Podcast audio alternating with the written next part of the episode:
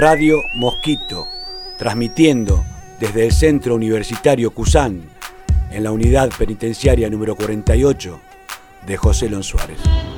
Buen comienzo de semana para todos, para todas. Le mandamos un saludo grande a las chicas de la unidad número 47 que van a estar inaugurando su pabellón, su pabellón universitario. Le mandamos un abrazo grande a nuestro amigo Larry, que está esperando a su familia, que tenga un buen día.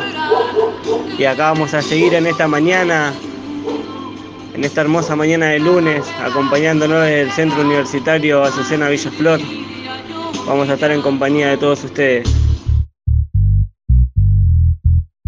Bueno, acá el estudiar es un poco difícil porque eh, ustedes saben que acá en la 46 solamente hay primaria y secundaria y con el tema de la pandemia que estamos padeciendo hoy en día se restringen las clases presenciales, entonces los docentes no pueden venir.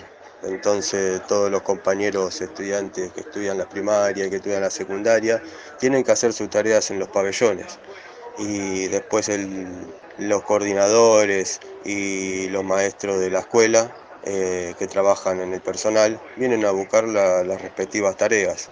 Eh, es un poco difícil. Acá en la unidad 46 el espacio de educación es muy chico, hay tres aulas donde los chicos pueden estudiar, eh, después está la oficina del personal y una oficina chiquita donde trabajan los coordinadores de escuela que se dedican eh, a hacer la comida y a trabajar con todo el material que tienen en, el espacio físico de, la escuela.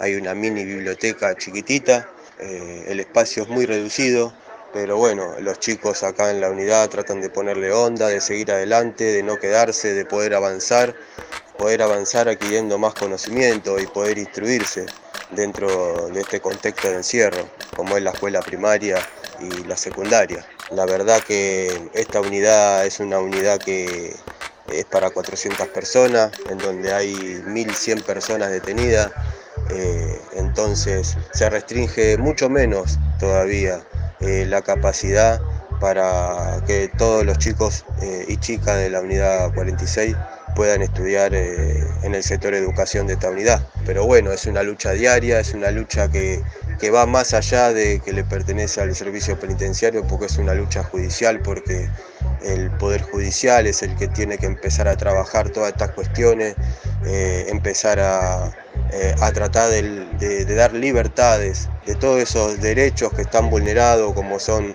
eh, las transitorias, las asistidas, las condicionales, los arrestos domiciliarios, para madres embarazadas, mujeres con niños, para personas que tienen enfermedades patológicas y la verdad que el problema es mucho mayor, ¿no? mucho más grande, va más allá, sobrepasa el servicio y sabemos que al haber superpoblación se desordena todo, se desordena eh, también el personal penitenciario. Entonces todo se hace todo más, más burocrático, tanto administrativamente como operativamente. Hay que seguir luchando y que seguir resistiendo a todas estas problemáticas que hay, que, la verdad que, esperemos que muy pronto eh, se solucionen. Búscanos como Cusan en Instagram o en Facebook.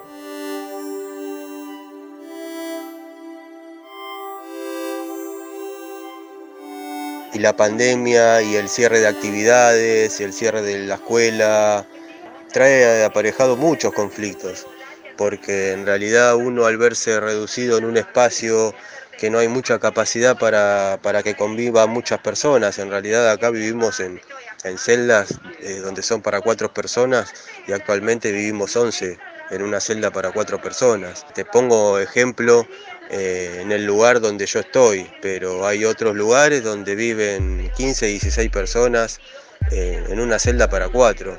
Entonces eh, es más claro y más evidencia que eso, está más que clara la superpoblación que hay acá en, contexto de encierro, más en esta unidad número 46.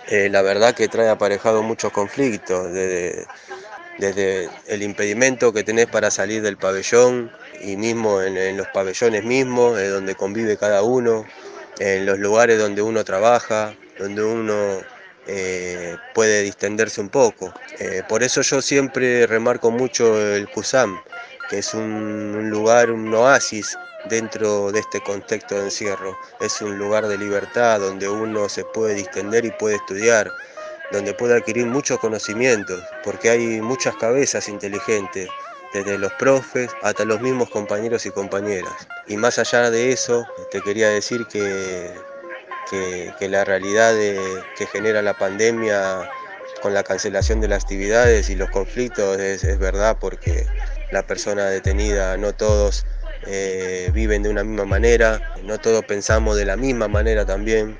Entonces, todos buscamos como un canal o una vía para poder explayarnos, para, eh, para poder movernos, tratar de buscarle la vuelta para hacer actividades, eh, ya sean recreativas y, educativas. Uno le busca la vuelta, tratar de salir de este contexto. Por más de que uno esté privado de la libertad físicamente, eh, uno mentalmente está libre. Eso es para destacar por parte de la gente del CUSAN y del centro universitario en el que, en el que pertenecemos. Desde acá de la unidad 46 seguimos aportando, seguimos luchando y resistiendo en contra de este sistema represivo, mucha fe, muchas fuerzas para todos mis compañeros y compañeras. Radio Mosquito, incluyendo a todos en la posibilidad de transformar.